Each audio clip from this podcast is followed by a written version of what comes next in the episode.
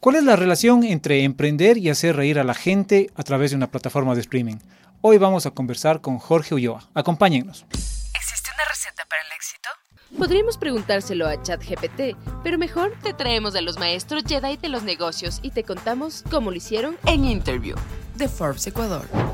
Hola con todos, nuevamente estamos en el estudio de Forbes Ecuador y hoy nos acompaña Jorge Ulloa, un ecuatoriano de exportación, director, escritor, medio comediante, medio emprendedor. Jorge, bienvenido a nuestro estudio. ¿Cómo has pasado? Ah, muchísimas gracias, Pedro, por la invitación. Feliz, feliz de estar aquí en este, en este estudio tan emblemático de, de los emprendedores, de los empresarios, de todos. De verdad, muchísimas ¿Te gracias. consideras ya empresario? Eh, es- no, no tengo tanta alma de empresario, eh, sinceramente. Siempre es. Si, si yo fuera el, el- el empresario que maneja las decisiones empresariales, estaríamos todos en, en las ruinas porque es como. Yo prácticamente hago, hago contenido para, para perder plata, prácticamente. O sea, le meto todo al contenido, no importa Entonces, si es que, que se los emprendedores mejor no ca- Eh, que cambien de... Sí, sí, no, no, no, hagan otra cosa más rentable, por favor. Bueno, Jorge Ulloa es el, uno de los fundadores de Touché Films, la empresa que luego se convirtió en En Tubilatap. Tubilatam. Sí. Son los creadores de ese programa icónico ecuatoriano que siempre le digo en Chufe TV, que bueno, ha, ha salido, ha traspasado las fronteras. ¿Qué, ¿Qué tal es eso de...? O sea, los emprendedores siempre quieren que su producto se internacionalice. Ustedes ya lo lograron. ¿Qué, ¿Cómo se siente? Es- es, fue, fue precioso y fue también un golpe muy, muy rápido, ¿no? Porque, a ver, eh, este proyecto empezó yo cuando yo tenía 19, 20 años más o menos. Estabas estudiando. Estaba, est- era estudiante todavía de cine, en el INCINE. Y, y, y claro, o sea, no es que fue de la noche a la mañana, pero sí fue relativamente rápido. Fue más o menos un año después de hacer los videos todos los días, de, de- de crear el proyecto, de tener una oficina, era prestada, eh, pero, pero de, de crear el proyecto. Entonces un año después fue cuando, cuando explotó y más o menos eh, como a los dos años se internacionalizó ya oficialmente. Entonces, ¿Y qué sentiste ahí, digamos? ¿Cómo, cómo, fue, ¿Cómo fue eso? Te dijeron, Jorge y tu equipo, queremos que salgan por acá. Era, era, sinceramente, era, era un poco abstracta la sensación, porque mm, era digital. Entonces nosotros sentíamos la internacionalización por números. Era como. eh, hay tantos, eh, tantas, tantas visualizaciones desde Colombia, tantas visualizaciones desde México. De pronto México se convirtió en el primer país que nos veía. Segundo era, era, era Colombia. Tercero era Perú. Cuarto era Estados Unidos. Y quinto era Ecuador. Entonces era por los datos que entendíamos qué, qué es lo que estaba pasando, pero de ahí tangencialmente Claro. no, no, no, no- Difícil, ¿no? ajá, Difícil, sí, sí, sí, sí. Entonces no, no era, no era algo que, que concretamente lo vivíamos. Hasta que empezamos a, a- a hacer nuestros primeros contenidos de afuera. Hicimos un proyecto que se llamaba Enchufe de Paseo y salimos a México. Y me acuerdo cuando llegamos a México. Había gente esperándonos en el aeropuerto. Y era, y para, para mí era impensable, sobre todo, eh, un país que ha sido una referencia audiovisual para nosotros desde siempre.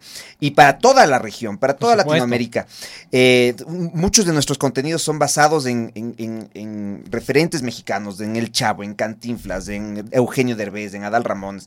Entonces, de pronto, llegar a este país que ha sido nuestra referencia y, y sabía y, y- y entender que también éramos referencia de nuevos creadores. Era, era loquísimo. Loquísimo, Eh, claro. eh, llegamos a un hotel, me acuerdo, y la gente Firmaban autógrafos, se tomaban selfies. eh, era, era, era una locura. O sea, cuando llegamos al hotel nos tomamos una foto en la, en la terraza porque se veía como lindo el fondo, pero era un fondo igual como muy, muy genérico. Eh, y la gente empezó a, a- a- ubicar como las, los techos de las casas y decían como, ah, están en tal parte. Y llegaron. regresábamos al hotel y habían cartas, regalos, sin nunca decir dónde estábamos. Era, era una cosa de- sinceramente impresionante. Lo mismo pasaba en Colombia, cuando llegábamos a Perú. Eh, en Argentina era una locura. Te Entonces, sentías un, un rockstar. Sí, hubo una época en la que sí, y además con la edad que teníamos, de 25, 23 años, que era cuando pasaba todo esto, sí, sí, sí, sí, sí había una sensación muy, muy rockstar, que también te puede nublar, ¿no? A veces la cabeza. Exacto, eso te iba a decir. A veces o sea, la, la fama de, de pronto a, a- a personalidades de diferentes ámbitos les, les ha jugado en contra. Totalmente, y sobre todo si es que tienes una edad en la que afrontarlo es, es, es, es- es- chocante. Es decir, sí te puede nublar, Mm. te puede desviar, te puede hacer creerte algo que, que de pronto no eres. A ver, puede ser que lo que, lo que estás viviendo sí sea eh, un resultado merecedor de mucho trabajo, porque había muchísimo trabajo atrás. No era como que de pronto hicimos un video que se volvió viral. No, era, fue un año de trabajo para, o sea, un año es muy poquito, pero fu- fueron estudios y, y muchos años de trabajo de mucha gente que, que- que- que- Claro. que vivimos, pero en el, en el proceso de Enchufe TV fue un año de trabajar todos los días hasta lograr que alguien nos vea. Y cuando recién nos empezó a ver algo, y bueno, el proyecto lleva 12 años, y empezó a crecer exponencialmente, pero aún así, sí siento que, que, que claro, eh, eh, a, a una edad incontrolable, eh, tan, tanta visualización y tanta... mm, Tanta exposición. tanta exposición y tanta responsabilidad además con respecto al, al país, a, a- cómo, a, cómo, a cómo muestras el país a otros países, a, a ser como un, un, un foco audiovisual de la región. O sea, sí, hay, sí habían cosas que no entendíamos que estaban pasando y que muy...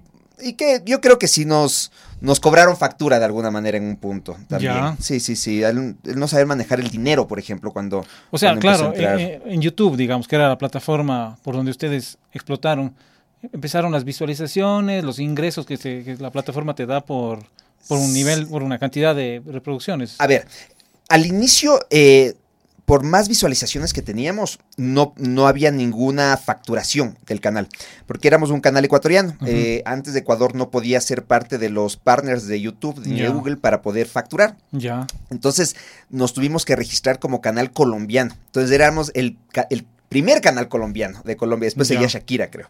Entonces era, era, era un canal colombiano donde ya empezamos a facturar, pero sinceramente la facturación en, en- en YouTube, mucho más antes, ¿ah? era, era, es, es bajita. Es bajita para un equipo tan grande. O para sea, la producción que implicaba cada sketch. Exacto, o sea, éramos muchísimas personas que al principio trabajábamos todos ad honorem eh, y de pronto se convirtió en, eh, en un proyecto que empezó a entrar. El, el primer centavo que entró ya fue un problema para todos porque éramos, a ver, yo nunca manejé el dinero en mi empresa, eh, hasta ahora no lo manejo, prácticamente ni lo regreso a ver. eh, pero, pero sí era uno de los responsables, porque a la, a final era uno de los cuatro fundadores, Fundadores. y dueños de la empresa. Entonces, claro, eran decisiones que no las tomaba yo en sí, pero está- estaba muy enterado de qué se paga primero. Ok, ahorita estamos debiendo de eh, la oficina, porque nunca Exacto. pagamos un centavo de la oficina, entonces tenemos que pagar la oficina. Pero a ver, también tenemos personas para pagar. Pero también tenemos licencias de edición y de, y de musicalización y tantas licencias que nunca Sí. pagamos que ahora sí te tenemos que pagar. pagar. Entonces era, ¿a dónde, ¿hacia dónde va el primer centavo? O sea, ahí ya tomabas ya el, el traje de emprendedor, de empresario y decir, bueno, los ingresos están llegando, pero hay que cubrir gastos. Claro, y, y yo, miren, algo que les digo ahora a, a todos los emprendedores que tienen un negocio, apenas entre el primer centavo, les digo así con todo el corazón, lo primero que tienen que hacer es pagar a los colaboradores que estuvieron ahí, si- más aún si es que estuvieron trabajando a Donore. Y ese fue uno de los errores más horribles que tuvimos Mm. y, y- y fue uno de los, de los, los momentos más oscuros también de, de- del proyecto y de mi vida también. Porque Hubo era- ya atención entonces. Claro, porque todos éramos amigos, éramos amigos que además disfrutábamos de un proyecto milagroso. Enchufe TV era un milagro audiovisual que solo se pudo haber dado en este país, en ese momento, en esa plataforma. O sea, se dieron todas las circunstancias, y con esa gente, se dieron todas las circunstancias para que, para que podamos hacer el canal de sketches en español, que hasta ahora es el canal de sketches en español más visto del mundo nacido en un país tan, tan chiquito, Chiquito, con un mercado tan, tan, tan limitado. Eh, y de pronto, claro, todo, todo nació desde la amistad y desde el disfrute. Era un disfrute impresionante. No tienes idea. Pero tú dices que todos iban ad honorem solamente por pasar un buen rato. Era, a, a- a ver, primero éramos todos cineastas, todos profesionales, eh, teníamos a los mejores escritores de aquí, teníamos a los mejores actores, además trabajamos no solo con actores que éramos compañeros de la universidad, sino que tuvimos el chance de trabajar con los mejores actores del país, con Christoph Bauman, Mosquito Mosquera, Ajá, Alfredo claro. Espinosa. Marta Ormaza, o sea, referentes, Juana Guarderas, o sea, muy, muy grandes. También ad honorem. O sea, lo que hacíamos era la vaca para para comprar el almuerzo. Y me acuerdo que, la- que el Alfredo Espinosa que decía, no, a mí denme do- doble almuerzo porque él come muchísimo. Es, es, es- es muy chiquito, pero es, es Pero es- muy fibroso. Y nosotros éramos, ¿y ahora cómo hacemos? Entonces yo, yo no como, yo no como, pero denle el segundo almuerzo. Era una época también así. Entró el primer Mucho centavo. colite, mucho colite. Mucho acolite y mucho disfrute. O sea, ha- habían, habían veces en, la- en las que se armaba un plan de viaje a la playa entre amigos y era, o sea, muy genuinamente elegíamos el quedarnos grabando los sketches de enchufe Mm. porque era precioso. Era el mejor plan, todos, todos haciendo algo que disfrutábamos mucho. Eh, y claro, eso, cuando em- empiezas a facturar, ¿en qué se convierte? O sea, se convierte en un trabajo, ya se convierte en, a ver, eh, ¿qué, qué- qué Voy, pasa? tengo que hacer esto porque Uy, voy a facturar. No te preocupes. Pasa, pasa en los mejores, en los mejores podcasts. Eh, la pastilla anticonceptiva. Sí. Ay, la pastilla, sí.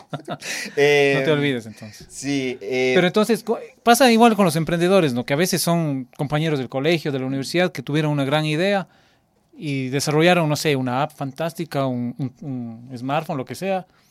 Pero después dice, bueno, esto es un, ya no es el, ya no es, ya no somos amigos, somos socios. Exacto. Y, y cuando pasa eso, y también se los digo, eh, o sea, cada vez que, que- que puedo decírselo a un emprendedor es, por lo general, como dices, nos juntamos entre amigos a hacer una sociedad para, para armar un proyecto. Primero el- elige bien a tus socios, porque un- un- una sociedad es un matrimonio prácticamente. A veces los matrimonios se terminan más rápido que una sociedad. Eh, mira si es que puede ser un amigo increíble, pero mira si es que sinceramente aporta valor a tu proyecto o si solo lo estás metiendo porque es pana. Si que la estás metiendo porque es pana, créeme que más lo cuida siendo solo pana que siendo socio. Y ya, si es que le aporta un montón de valor a tu empresa y son amigos, o así no sean amigos, lo primero que tienen que hacer, por favor, háganlo, es firmar un papel, un contrato de cuáles son las condiciones en las que están haciendo esto. Así sea informal, métanse a chat Una servilleta. háganlo. La servilleta famosa que han salido contratos. No, yo- Creo que de Messi era- por ahí tuvo un contrato Justo servilleta. teníamos nosotros una servilleta firmada con sangre, era horrible. que, que ya después la teníamos enmarcada y ya era costra. Era. Pero, pero sí les digo, fírmenlo, porque la memoria es frágil y los intereses también. Entonces, diga- digamos que lo peor que te puede pasar en una amistad es que funcione este proyecto. Ujú. Funciona el proyecto y, y esos acuerdos verbales que no firmaron porque son panas, porque nos tenemos confianza, Claro. se vuelven un conflicto. No, tranquilo, no pasa nada. no pasa, no. Al contrario, por ser amigo, más aún merece que lo hagas. O sea, y, y- y- y no lo hagas pensando en que es, es un acto de desconfianza, más bien es un acto de amor. O sea, dile, mira, porque te amo, porque te quiero, firmemos un contrato. Eh, de las cosas en las que estamos ahorita llegando a un acuerdo para que después no nos olvidemos y no haya malos entendidos. Nos curamos en sano y seguimos siendo panas. Porque te quiero, porque quiero seguir Exacto. siendo tu pana siempre. Y háganlo, porque después eso es irreversible. Valiosísimo el consejo, ¿no? Valioso el consejo que hay que decirlo siempre, porque las sociedades a veces entre amistades terminan dañando todo. Sí. ¿Cuántos capítulos han grabado? ¿Has contado? ¿Tienen un registro, un aproximado? Hay una. Déjame Desde ver. en estos 12 años. Déjame ver si es que sale. Claro, porque 12 años uno... Yo he visto, no sé, habré visto unos 100 capítulos de ustedes. Mis Debe- hijos son fanáticos, pero digamos, no sé si es que tienes ahí un- una data que... Debe, debe Que salir diga. aquí. Ay, no, no, no, no sale. Pero yo creo que hay eh, casi eh, 2000 videos. 2000 2000 videos. sketches. Ajá. Es un montón. Es, un montón. muchísimo. Es un, En 12 años. En 12 años. En 12 años. 2000, 2000 sketches. Y de esos 2000 hubo algunos que seguramente no salieron al aire. Muchos. Hay muchos que no salieron al aire. Ajá, porque a veces ya los teníamos. Y además, la inversión de cada sketch es, es brutal. Es gigante. Y que no salga es criminal para la empresa. Claro. Porque es como, a ver, ya pagamos todo esto. Entonces ahorita. Porque además, pa- pa- un sketch para que sea rentable, eh, en promedio, eh, tiene que estar cuatro años al, a- en- eh, al aire. Ya. Entonces, es, es- es- sobre todo por la inversión. Por eso es que no hay muchos canales parecidos de Enchufe TV, o al menos con la factura audiovisual que presenta Enchufe. TV. Enchufe TV es, eh, ideológicamente, es el cine en pequeñito. Es lo que queremos siempre hacer. Ya. Y obviamente en comedia. Eh, pero es carísimo para la rentabilidad que te puede dar un canal digital. Y por eso es que sí es rentable si es que eres un bloguero, si es que eh, eres una sola persona, o si es que el- el- la, comedia que haces es en tu cuarto con, con el celular. Ay, sí, es súper rentable y es súper lindo. Pero si es que hay este, toda esta maquinaria alrededor, Claro. es súper Ya tienen equipos, tienen personal, tienen... todo, o sea, todo- rol de pagos, logística. todo el equipo de postproducción, de, de guionistas. ¿Cuántas personas son ahora? sumando, ¿están en Ecuador, México? Aquí en Ecuador tenemos oficinas en México también. ¿Pero cuántos eh, son en total? eh, somos, ahorita no muchos, eh, hemos hecho una reducción importante de- del- del equipo. Pero somos, creo que hay 30 mails registrados, entonces debemos Ya, 30 30 personas. Ajá. Ahora me decías antes de empezar, ustedes ya hablan con, con Amazon, con estas grandes plataformas. ¿Cómo es esa, esa- ese relacionamiento con, con Amazon? O sea, no es, no es, no es, Es, eh, no es, no es pequeño, ¿no? sí, es, es increíble poder llegar a estas plataformas ya globales. Eh, el, el- el acercamiento es, sinceramente, es bien, o sea, no es fácil. No- Hay no mucha formalidad, mucho Son personas protocolo. increíbles, son personas hermosas, eh, eh, pero, pero también son personas que escuchan proyectos todos los días. Mm. Todos los días es- tienen la, gente, la agenda llena para escuchar Ideas, yo ideas. que sé, ideas. sus 15 proyectos al día y que puedan escoger uno de estos proyectos porque creen que es importante para la plataforma, porque además, además, eh, no, hay muchos estrenos a nivel global en, en todas estas plataformas, entonces que escojan un proyecto de entre todos los que se presentan en todo el mundo. Es una, o sea, es, es también milagroso. O sea, tiene que, que- que- que unirse todos los planetas. Yo me acuerdo cuando hice, a ver, pa- por darte más o menos como, como, como, como, como fue la presentación de mi nueva serie que está en Amazon Prime, que se llama Putas Redes Sociales, la, la- la pueden buscar como redes sociales, ya les sale, está en todo el mundo. Y este, este proyecto lo escribimos con Natalie Valencia en pandemia. Este no lo hice con mi empresa, lo hice aparte. eh, y lo presentamos a la empresa de Eugenio Derbez y Ben Odell. Eugenio Derbez sí. y Ben Odell, por la relación que tienen con las plataformas, eh, sobre todo con Amazon, donde tienen la mayoría de sus productos, eh, hicimos un, un pitch, un pitch, una presentación que dura 15 minutos. 15 minutos porque son ejecutivos que solo tienen 15, 15 minutos para minutos escuchar. nomás. Porque además tienen que escuchar un montón de otros proyectos. Para esta, este pitch de 15 minutos, no tienes idea lo... Y fue, fue, fue, fue, fue- fue bien interesante aprender este proceso. Hicimos, bueno, además de la carpeta, de todo, era una... La presentación la ensayábamos como que fuera una obra de teatro. Porque además... eh, la empresa de Eugenio Derbez son, está radicada en Los Ángeles, entonces era con, con- con gringos. Entonces, Jordan Rubio, que es un eh, ejecutivo creativo increíble, con él nos reuníamos todos los días a ensayar desde el saludo hasta el chiste que íbamos a rematar en la mitad, hasta la despedida, hasta el comentario de ¿y cómo, o sea, lo ensayábamos como Cero una obra de teatro, cero improvisación. Para que sea impecable y para que no, no dure un segundo más ni un segundo menos. O sea, que no nos sobre tiempo, pero tampoco que nos falte. Y ¿Cuánto era tiempo ensayaron? Semanas. Semanas, un pitch de 15 minutos. Ya. Y ya cuando lo teníamos súper, súper cuadrado, ya lo, lo presentamos y fue un pitch súper exitoso con personas increíbles que además son, fueron súper receptivas. Eh, y por eso es que, bueno, des- después te dicen, ok, no presentes esto a nadie más, dejan, danos una Ah, semana. Ya te dicen. O sea, cuando te dicen eso es que están interesados. Es que hay un interés. Y de pronto de esa semana, después de esa semana, dicen, ok, queremos firmar un primer acuerdo. Ese primer acuerdo es para hacer unos primeros ajustes de- dentro del proyecto que tienes. Después de eso te dan una luz verde para hacer el, el piloto. Eh, no, para hacer la Biblia. Perdón, la Biblia es como todo el documento que donde están todos los personajes, donde Ah, está toda la historia atrás del personaje, donde está cuál es- dónde es el lugar donde se sitúa, cuál es la época, porque es importante. Todo. Es, una, es un documento muy, muy grande, como una tesis del Exacto. proyecto. Después de que te dicen, ok, me gusta, pasamos al primer episodio, a, a- a escribir el primer episodio. Después de que les guste el primer... A ver, todo esto no quiere decir que se vaya a grabar. Después de que se grabe el primer, de que se escribe el primer episodio, dicen, ok, escribamos los tres primeros. De- a ver, en to- y todo este proceso te, da- te mandan notas de productores ejecutivos de proyectos increíbles. Me mandaban productores ejecutivos, eh, notas de productores ejecutivos de Mad Men, de Breaking. Bad, de todo, del proyecto. Entonces nosotros ajustábamos estas notas al proyecto y seguíamos avanzando. Y después de que ya está escrita toda la serie de un año de procesos, evalúan si es que se va a grabar la serie. Hay muchísimas series que solo llegan hasta ese punto. Hay muchísimas series que se quedan en puntos anteriores. Entonces, que se grabe una serie es, es una es una es un camino apoteósico. Eh, y casi nunca pasa. Entonces, y, y- y menos eh, desde Ecuador, al menos yo no tengo registro de que eso haya pasado desde, desde nuestro país. Tal vez sí, sí, pero no, no, no sé. Un, un- alguien que se pueda equiparar o comparar con lo que ustedes han, han hecho. Oh, Más que nada, si- siento que, que ajá, que, que, que- que, tal vez sí somos los primeros que pudimos llegar a este, a este tipo de plataformas. Y creo que es importante eh, para toda la industria, porque el hecho de que, de que uno golpee fuerte la piñata hace que todos agarremos. Eh, y es lo que ha pasado en Chile, es lo que ha pasado en, en- en Corea del Sur, que Corea del Sur ganó el Oscar con Parásitos y, y- y ahora es una potencia global de entretenimiento con el... Con, O sea, la idea sería que, tengan, que sigan, pues, aparezcan más Jorge Ulloas y más, Eh, más enchufes. Sobre todo yo creo que eh, por lo menos hace que volteen a ver, toda la industria voltea a ver a que en Ecuador existen, existe un potencial humano para poder hacer proyectos para el mundo. Porque esa es una de las limitantes de nuestro, de nuestro país. Eh, es- es- solo es que es chiquito, nada más. O sea, es una cuestión de números. Exacto. Es tan pequeño el país que el mercado es, es, es tan limitado para un proyecto audiovisual que los proyectos audiovisuales son tan caros. O sea, hacer una película eh, de, una, de, de un presupuesto promedio en el país, siendo la más exitosa de la historia de nuestro país, muy probablemente no, no alcance a pagar lo que costó la película. producción.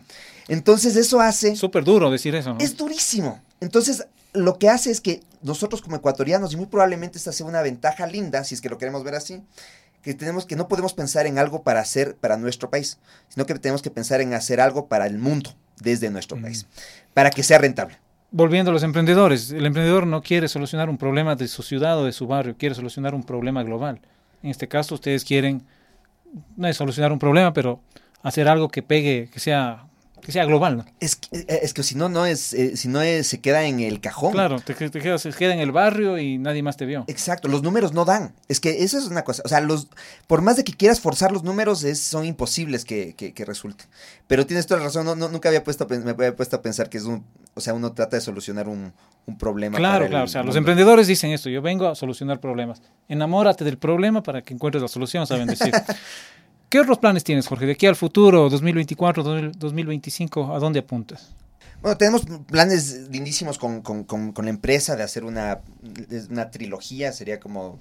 No sé si es que hay más trilogías aquí. Yo creo que sí hay unas, por lo menos una secuela en el país, pero queremos hacer una trilogía en coproducción con México. Eh, ya les iremos contando más detalles de esta de este de la misma de, de, de putas redes No, sociales. esto es de Enchufe TV. Esto Ya. ya, es con Tubitu Blatam. Ya. Eh, con putas redes sociales, bueno, es- eh, hay que ver cuál es el desarrollo de la serie para ver si es que eh, da para una segunda temporada a nivel de números, a nivel dramático. Y a nivel personal sí quiero explorar, quiero explorar otros, otros caminos también eh, de narrativos, eh, desde a nivel de género, de probar otros géneros. eh, o probar otros formatos, ya sean series, Mm. pelis, entonces sí, est- estoy como en, en- en la, en la búsqueda de, de- de siempre emocionarme con el siguiente Claro, paso porque es nuevo, claro. porque da miedo. Entonces ahí, ahí voy con varios proyectos que además tengo ahí tantos proyectos escritos. Pero que es mejor tener que- muchos proyectos que estar Exacto. con la- Sobre todo para estar listo si es que de pronto viene la oportunidad de decirte, a ver, Exacto. ¿estás listo para esto? Obvio que estoy listo. Aquí está. Ah, y prefiero, prefiero eh, que pase eso a, decir, aguántame, pero te voy a traer algo increíble. Y, y- y así algo- muchos de estos proyectos se pierdan en el, en el cajón y en el olvido y que nunca nadie los vea. Eh, prefiero tenerlos listos para si es que existe la oportunidad. Jorge, muchas gracias por tu tiempo y para terminar luego de esta súper interesante conversación, seguramente venían más ideas a tu mente. ¿Qué otros consejos les dejas a los emprendedores? Les diste ya algunos hace unos minutos. ¿Qué más les puedes decir para, para cerrar? Primero, o sea, recapitulando tal vez, con los amigos, firmar un contrato, tener varios proyectos, lo acabas de decir. Eh, ¿Qué más les podemos decir? Eh, y también, bueno, eh, también escoger bien a, a- a las personas con las que voy a trabajar. A veces es mejor, sinceramente, hacerlo hasta solo y encontrar más bien colaboradores y tú intercambiar colaboración con ellos. Pero las sociedades a veces pueden ser complicadas porque somos seres humanos. Eh, y el, eh, yo creo que algo que es importantísimo es que el emprendimiento en el que estás sea algo eh, que sinceramente te enamore. O sea, no, no, no, no que digas, ah, es que me quiero meter en esto porque da dinero, o me quiero meter en esto porque está buenazo, porque está de moda, porque. No, si es que, si es que es- esos son los caminos, créeme que es bien difícil que tengas éxito porque no lo vas a disfrutar, porque va. Porque, porque te vas a cansar, porque vas. Digamos que tengas éxito monetario, vas a pasar eh, enojado todo el día por el hecho de tener que hacer ese trabajo. Haz algo que sinceramente disfrutes, te apasione y si es que se acabe, si es que se acaba, lo sufras. O sea, es como... Como una, como una relación. Ajá, yo, yo, yo, digamos, a mí me, me- dicen, tienes, tienes, eh, no te da pereza hacer, no he hecho eh, sketches hace seis años, ¿no? Pero tengo el chance de poder hacer, porque el canal de sketches sigue, eh, lo- lo- solo que lo manejan otros amigos. Eh, pero, pero cuando me decían, ¿tienes miedo de, de- de- hacer sketches? No, ¿no no te cansas de hacer sketches todo el tiempo? Y digo, sinceramente me da miedo el día que me digan, este es el último día que vas a hacer un sketch Ah. ese, ese día debe ser como horrible. Entonces, eh, y creo que ese es el- el- lo, lo que tienes que pensar cuando vayas a hacer algo. Eh, sobre todo más que por el, el- rédito económico que tengas, por el disfrute eh, eh, personal y emocional que, que puedas vivir con tu, con tu negocio, con tu proyecto. Perfecto, Jorge, muchísimas gracias por tu visita. Un No, gusto tenerte aquí en Forbes Ecuador y esperamos que nos cuentes próximamente los nuevos proyectos en los que estés. A ti, muchísimas gracias. Qué, qué honor estar aquí. Muchas gracias. Gracias a ti. Gracias a ti. ¿Existe una receta para el éxito? Podríamos preguntárselo a ChatGPT, pero mejor te traemos a los maestros Jedi de los negocios y te contamos cómo lo hicieron En Interview de Forbes Ecuador.